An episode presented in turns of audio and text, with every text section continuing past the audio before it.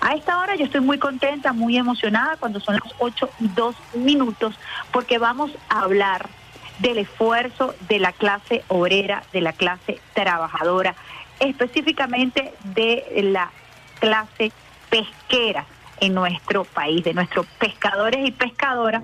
Y a esta hora tenemos en línea a el director de Pescalva, que va a conversar con nosotros de muchísimas noticias buenas que tenemos que visibilizar en nuestro país, del crecimiento del sector del, impulso que se le ha venido dando en los últimos días al sector de la pesca y sobre todo la reactivación con la, la clase trabajadora. Estamos hablando de Pedro Guerra, quien se encuentra a esta hora precisamente en el estado Sucre, en la sede de Pescalva. Buenos días.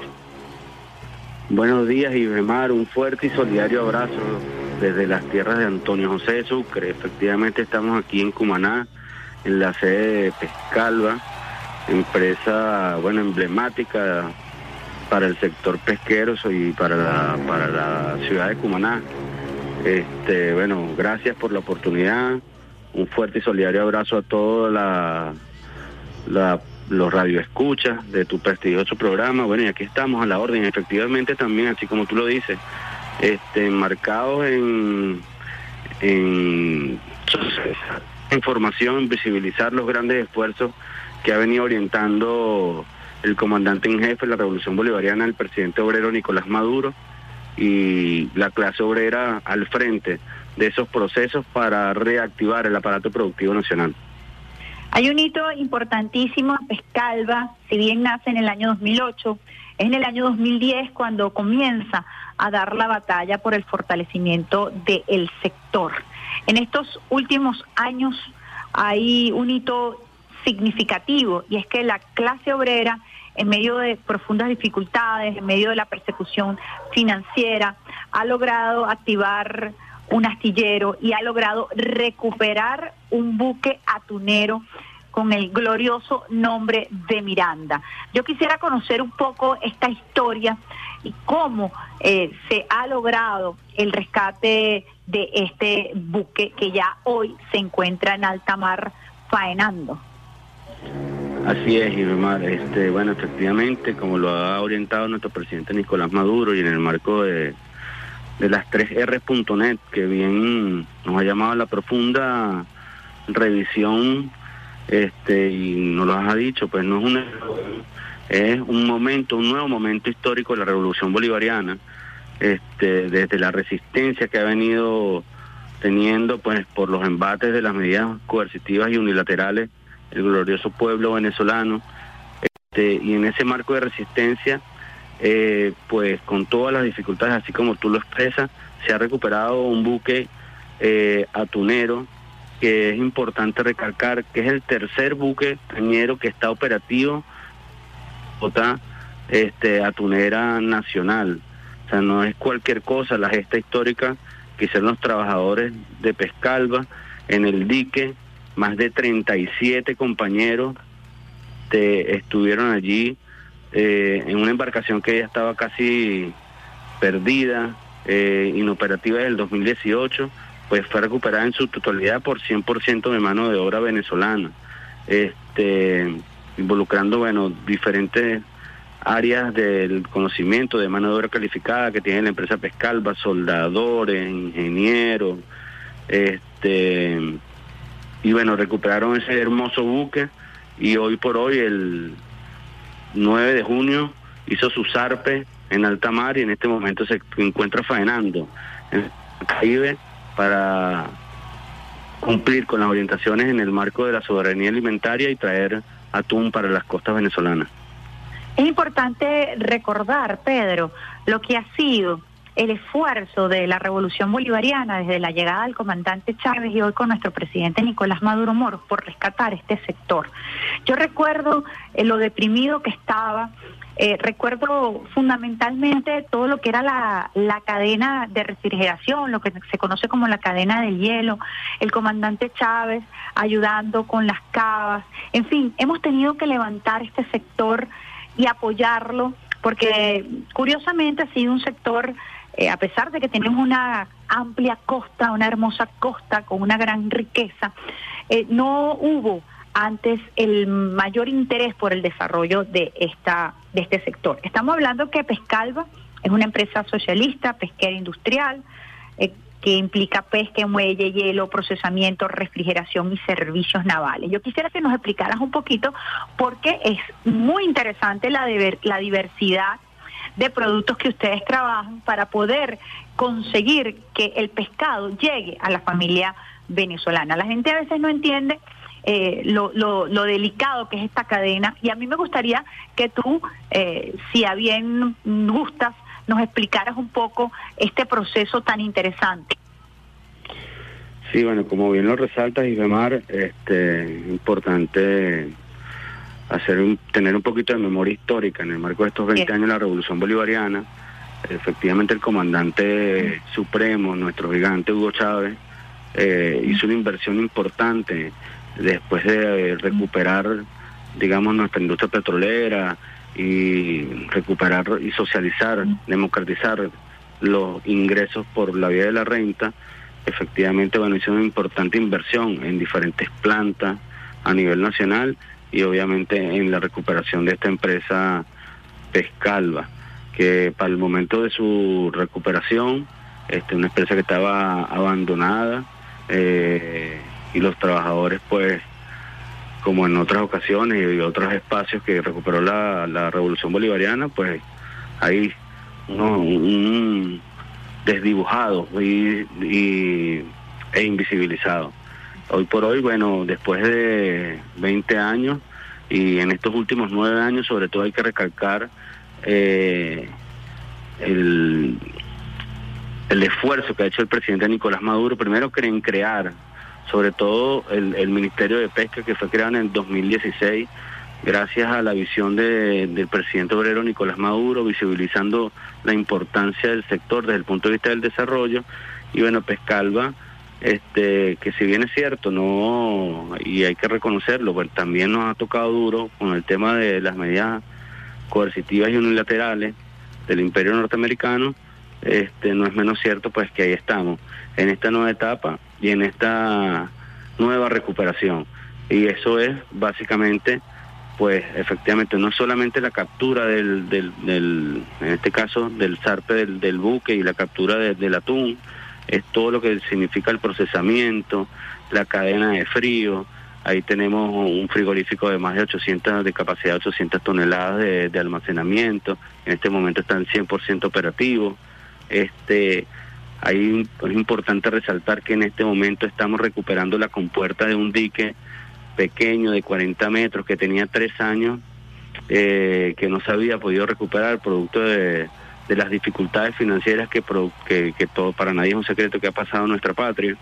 Y ahí están los trabajadores, hoy por hoy, este, recuperando esa compuerta, que es un hecho inédito también, y que Dios mediante para el 27 de julio estaremos activando la, la compuerta y eso significaría que tenemos la capacidad de atender en nuestro dique de manera conjunta y paralela este, para darle servicios de mantenimiento y recuperación a todas las embarcaciones industriales del, estado Sucre, este, las dos fosas este, del dique con que cuenta Pescalva.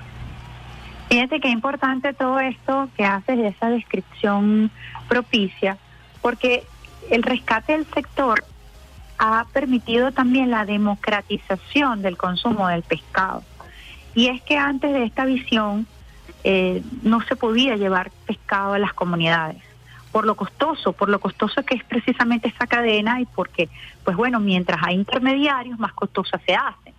Ha habido un proceso de llevar pescado a la mesa del venezolano y de la venezolana. Quisiera que nos explicaras un poquito también este, este enfoque eh, que es muy importante y que tiene que eh, ver directamente con la ingesta calórica, eh, con estos ácidos grasos, así se les llama, que son importantes para la nutrición del pueblo venezolano.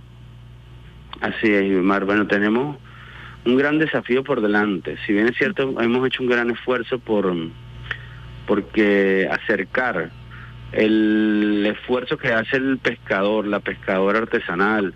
Además, en este año, que es importante decirlo a toda la población, está enmarcado en el Año Internacional de la Pesca Artesanal y la Acuicultura Artesanal, eh, pues hemos generado políticas a través de la conducción del presidente Nicolás Maduro para que le llegue el pescado a través de nuestros programas sociales, de los comités locales de abastecimiento y producción, los programas de alimentación escolar, las casas de alimentación.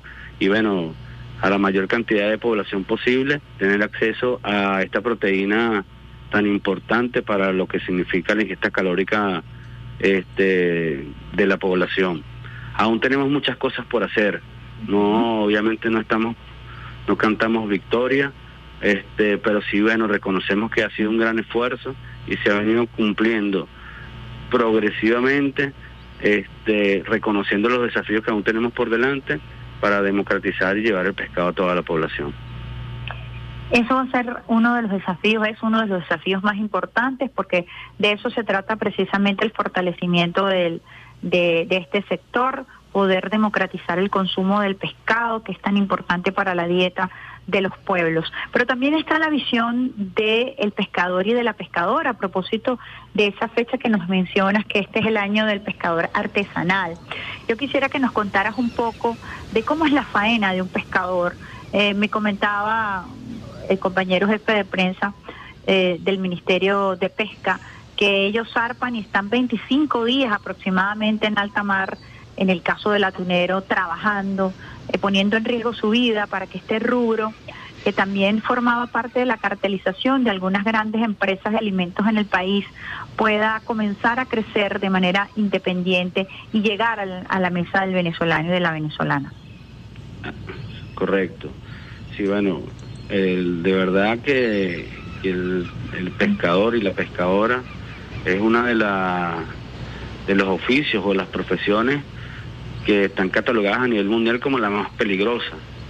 Este, en este momento tenemos una tripulación patriota de 23 marinos que están al bordo, a bordo de, del buque Miranda, faenando nuestro mar Caribe. Este, y bueno, eh, estos días ha tenido incluso climáticamente por, por razones naturales, bueno, viene el periodo de lluvia, está pasando, tenemos una onda tropical número 5, viene la temporada de los huracanes, han estado allí en alta mar faenando, con mal tiempo, efectivamente, porque le estamos haciendo seguimiento de manera permanente, acompañándolos, viéndolos, dónde están la ruta que ha venido este, cruzando para buscar el, el atún en nuestro mar Caribe. Y pues eh, efectivamente es un esfuerzo importante, así como los pescadores artesanales que salen a muy tempranas horas de la mañana y pueden pasar hasta dos, tres días de faena. En el caso del Miranda, que son faenas un poco más largas por la característica del buque, que es más, más grande que el de la pesca artesanal, son faenas que duran aproximadamente entre 23 a 30 días. Este, y en, ese, en este momento estamos. Aspiramos este, con la ayuda pues de un buen, buen, buen viento, buena mar, que atraque a Venezuela el primero de julio y que venga full de pescado, full de atún. Por lo menos tenemos una meta trazada, este, que si bien es cierto, la pesca no es un hecho eh, que se pueda decir efectivo desde el punto de vista voy a capturar X cantidad de toneladas eh, bueno, tenemos buenos indicios porque además hay una buena tripulación con experticia que venga con 100 toneladas de atún aleta amarilla. ¿Qué significa ser un pescador o cómo se forma un pescador que pueda llegar a, a ese nivel de estar en este atunero, ¿no? Eh, tú dices que es mano de obra calificada, ¿cómo se califica esa obra? ¿Cómo es el nivel de experiencia? ¿Qué tiene que hacer? ¿Qué tiene que tener? ¿Cómo debe ser su hoja de vida? Sí, bueno, es un proceso de formación continua, pero también tiene que ver con un, tema ancestral, de generación en generación, se van transmitiendo los conocimientos, este, de, de padre a hijo, de abuelo a hijo, de abuelo a nieto y ellos en esa transmisión de conocimiento ancestral este, se van calificando. Nosotros aquí tenemos procesos de formación, el Instituto Nacional de Espacios Acuáticos a, los marinos los califica en función de su experticia. Este, y bueno, son horas, millas náuticas que, que van navegando, que le van dando la experticia y la experiencia en, en ese sentido. pues Y el gobierno revolucionario que lideriza nuestro presidente Nicolás Maduro, a través de sus diferentes instituciones, el Instituto Nacional de Espacios Acuáticos, el Ministerio de Pesca, este pues califica efectivamente en función de esos saberes este, sus diferentes potencialidades que tiene la tripulación de un barco.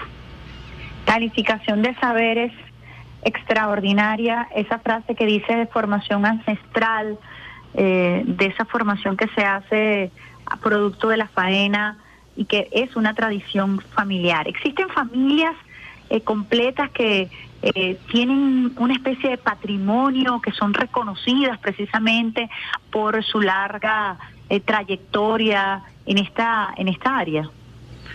Sí, realmente todo el sector pesquero, en términos generales, desde la pesca artesanal, hasta la pesca, digamos, artesanal a gran escala y la industrial es, si lo revisamos desde el punto de vista eh, sociológico, es efectivamente eh, unidades de producción que son transmitidas de familia en familia, de, generación en generación.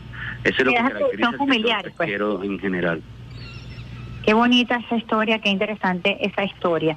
¿Cuáles son los avances que se han eh, dado a nivel del Ministerio de Pesca eh, para precisamente, este, hablabas de algunas reivindicaciones, me gustaría tomar o retomar ese tema de las reivindicaciones a los pescadores y pescadores. Fíjate que en estos días estaba en, cumpliendo una guardia en puesto de comando y eh, un miliciano me comentaba que incluso los pescadores de tanto faenar, van perdiendo las huellas digitales porque el uso de, las manos en esa tarea eh, le va desgastando la piel, ¿no? Y eso eh, forma parte del oficio. Me comentaba una persona vinculada al Estado de La Guaira, ¿no? Entonces es interesante todo ese trabajo que debemos visibilizar y que cada vez que nosotros podamos disfrutar de, un pescado eh, que ha sido este que tenemos en nuestra mesa, mesa, producto de la pesca artesanal, implica todo este amor eh, que hemos venido describiendo en esta entrevista. Sí, bueno, el, el, tema del solo hecho de salir a la mar, este, de manera, además, con, cuando te hablo de conocimientos ancestrales, es efectivamente eh, sobre la base incluso de estudios que ellos hacen de cómo está la luna, cómo está el tiempo, o sea, sin, ser formado científicamente en el área de meteorología, biología marina, este, eh, pues en algunos casos incluso sabe mucho más que un biólogo, ¿no? Sin, sin desdecir obviamente de la ciencia, que además vamos de la mano, conjuntamente con, con el Ministerio de Ciencia y Tecnología, el Centro Nacional de Investigaciones Pesqueras y Acuícolas, pero sí, ellos tú bien lo dices, el perder la huella te, te refleja lo que es el esfuerzo de que hace un pescador en una faena de pesca. ¿Qué, ¿Qué reivindicaciones mm, estamos trabajando en función de esta clase de esta clase obrera? El presidente ha orientado con mucha fuerza y el ministro nos ha dado la tarea sobre tres grandes líneas de acción. Eh, en principio masificar, por eso te decía que era un, es un desafío que tenemos en esta nueva etapa del Ministerio del Poder Popular para la Pesca y la Acuicultura, en, nuestra, en esta nueva etapa de nuestra empresa Pescalva, este, seguir democratizando el acceso a la proteína pesquera, eh, para que llegue a través de los comités locales de abastecimiento y producción la mayor cantidad de proteína pesquera posible. Es un desafío que estamos trabajando de la mano con el Ministerio de Alimentación, este, tenemos cosas por hacer, pero estamos haciendo todo el esfuerzo para acortar las cadenas de intermediación, visibilizar el esfuerzo del pescador artesanal y que efectivamente eso llegue de manera más eficiente a través de los comités locales de abastecimiento y producción este, y otras áreas de, de comercialización a través de nuestra empresa Corpesca, tener acceso a la proteína pesquera. Lo segundo, y no menos importante, bueno, potenciar en el marco de una nueva economía por renta petrolera este, las exportaciones en materia de proteína pesquera. Y el tercer elemento, y que habla sobre la base de la reivindicación del sector pesquero, es atender de manera profunda, sumergirnos en las catacumbas con el pueblo pescador, escucharlo, atender a todas las comunidades pesqueras que hay a nivel nacional. En ese esfuerzo hemos estado, el ministro Juan Carlos Loyo nos lo ha instruido, nosotros tenemos una jornada básicamente de, de despliegue semanal, todo el ministerio hacia las catacumbas, a las comunidades pesqueras, y en eso andamos. Pues hoy estamos en el estado Sucre, aquí no solamente atendiendo Pescalva, sino pues las diversas comunidades pesqueras que hacen aquí vida en el estado, que además es uno de los estados o el estado más productor de proteína pesquera marítima. Interesante eso. ¿Qué especies, si se puede decir así, de pescado pueden ser eh, importables, exportables, perdón? Mira, varias. Fíjate que, bueno, eh, la semana pasada tuvimos una jornada en Esparta, donde atendíamos una flota muy, muy importante, que es la flota artesanal a gran escala que captura pargo, por ejemplo. Es una, una especie con un alto valor de exportación. Este, tenemos el tajalí, eh, el mismo mero, tiene una oferta exportable. O sea, ahorita en el marco de esa nueva economía y la diversificación de, las exportaciones que antes llamábamos no tradicionales, pues hoy están cobrando muchísima fuerza y la pesca es una de ellas. Además está este como segundo rubro de exportación después de del petróleo, eh, la camaronicultura. es un hecho bueno bien importante que va en crecimiento, en franco, o sea, crecimiento tanto así que hoy por hoy este el ingreso de divisa después de, la exportación con todas las dificultades de, del petróleo venezolano el segundo reglón es el camarón. Y eso es una primicia que nos está dando porque esa información no se maneja así bueno sí ahí ahí los números lo dicen este y, ¿Cuáles son las pues, características del camarón venezolano? El camarón es una cosa exquisita. y de verdad que nosotros podemos conseguirlo, eh, quizás el precio no es el más accesible, pero el camarón se consigue en todas partes. Tal cual. Aquí tenemos dos variedades, pues es la que la de cultivo, que es básicamente destinada efectivamente a, la exportación, que es la especie eh, de Banamey, efectivamente así se llama, este y además nuestro camarón autóctono natural, que es el Smithing, que es el que consigues si te vienes desde desde Miranda, pasas por el Atillo, Uchire, que lo ves allí a las orillas de la carretera, este, pues ese camarón es natural, producto nuestro, y es el que tiene mayor acceso a nuestra población venezolana y el otro pues está más dirigido hacia el área de exportación, que son las que se cultivan en, en espacios controlados, que es la camaronicultura, el marco de la piscicultura, que está hacia el occidente del país, que es donde está la mayor fortaleza.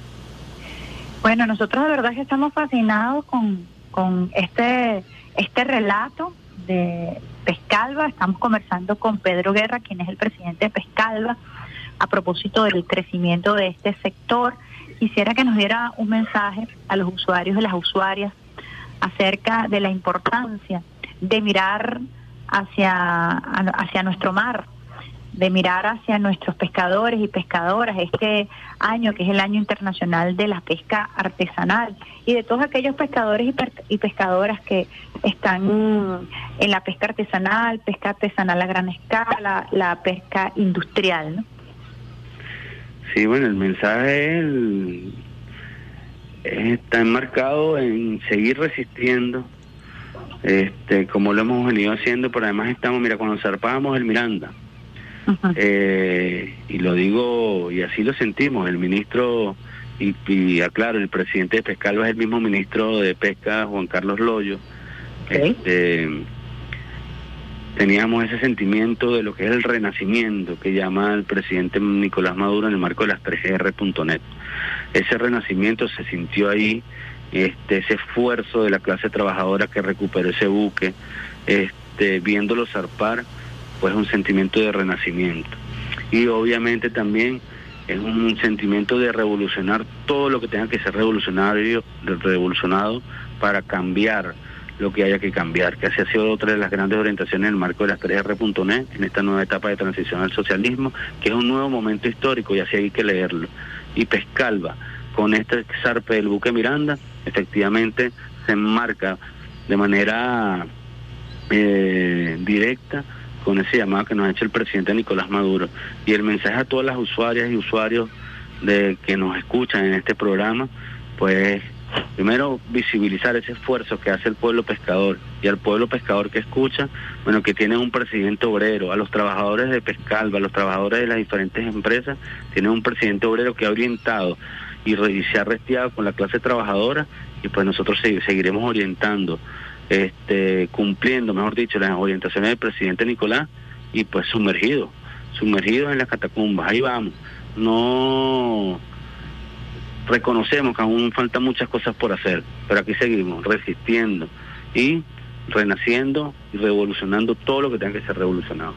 Fíjese que a nivel de, de historia del mundo, cuando uno habla del pescado, habla de la abundancia, del compartir, así lo dice el cristianismo, así lo dice la historia, ¿verdad? Cuando el mar se abre y nos permite a nosotros encontrarnos con ese alimento perfecto. Y yo pensaba cuando usted hablaba acerca de, del renacer, que ha significado el zarpe del buque Miranda, estamos hablando también de este proceso de construcción del buen vivir, de lo que significa la abundancia al pescado desde el punto de vista simbólico para la humanidad. Cuando hay pescado, hay vida, hay, hay nutrición, y yo quisiera quedarme con ese mensaje que usted lo da del renacer.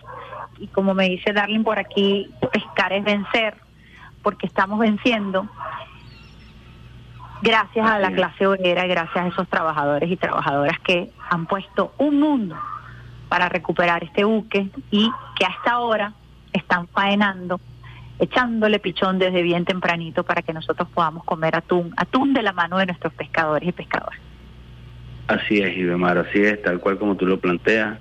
Nos quedamos con ese mensaje del renacer, de un nuevo momento histórico y me permito eh, cerrar con, con, con una realidad, que bien lo dice nuestro compañero Darling.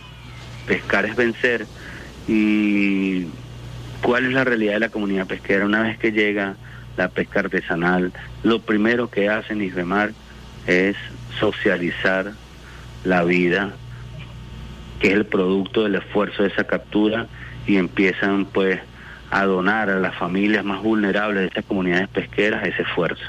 Eso nos dice mucho de lo que las reflexiones que tú haces, que efectivamente pasa en nuestras comunidades pesqueras. Bueno, de verdad, eh, Pedro, muy agradecida por este contacto. Ya le dije a Darling que quiero que me lleven a ver cómo regresa ese buque. Con gusto, invitada. Para nosotros es un gran placer, un gran honor. Este, y además te, te escuchamos también tan apasionada como estamos nosotros en este marco, de esta nueva etapa. Como le digo, lo recalco muchísimo porque así lo, lo ha hecho el presidente, pues, este, y lo ha orientado. En esta nueva etapa estás invitada con gusto a, que recibamos eh, con cariño y con amor eh, para los primeros días de julio, esperemos que sea el primero. Eh, el mi cumpleaños, a mí me encantaría, si es el primero, pasarlo allá. Bueno, claro, aquí, aquí es donde atraca el, buque en nuestra empresa Pescalva. Esperamos de verdad que sí. cordialmente invitada. Gracias, mira Pedro, eh, además, nunca se nos podrá olvidar que fueron nuestros pescadores y pescadoras quienes capturaron aquellos que usaron eh, intentar una intervención extranjera en nuestro territorio. Fueron los pescadores y las pescadoras los grandes héroes y heroínas que impidieron la ejecución de la operación Gedeón en nuestro territorio y por eso no se nos puede olvidar además la capacidad de organización y de compromiso que viene precisamente de la socialización de la Organización de los Pescadores y de las Pescadoras. Así que un gran abrazo desde Radio Nacional de Venezuela. y, bueno, tú también lo dijiste, tenemos, además del esfuerzo que hacen, ellos son nuestra primera vanguardia y tenemos nuestra milicia pesquera, que nadie se equivoque, así como detuvieron eh, con ese esfuerzo y en estos días lo celebrábamos en su segunda conmemoración, este, el valioso pueblo de Chao, aquí están pues todos nuestros pescadores con primera línea de batalla con nuestra milicia primero guardacostas, ¿ah? Sí, señor, así es. bueno, un abrazo, de verdad. Presidente de Pescado, Pedro Guerra, saludos al ministro de nuestra parte y bueno, cuenten con nosotros como un aliado para la difusión de todas estas hermosas historias que son muchísimas que debemos compartir desde los saberes ancestrales hasta lo que ha sido el proceso de industrialización. Un gran abrazo. Un abrazo para ti, saludos y buenos días a todas las usuarias y usuarios de este prestigioso programa. Estábamos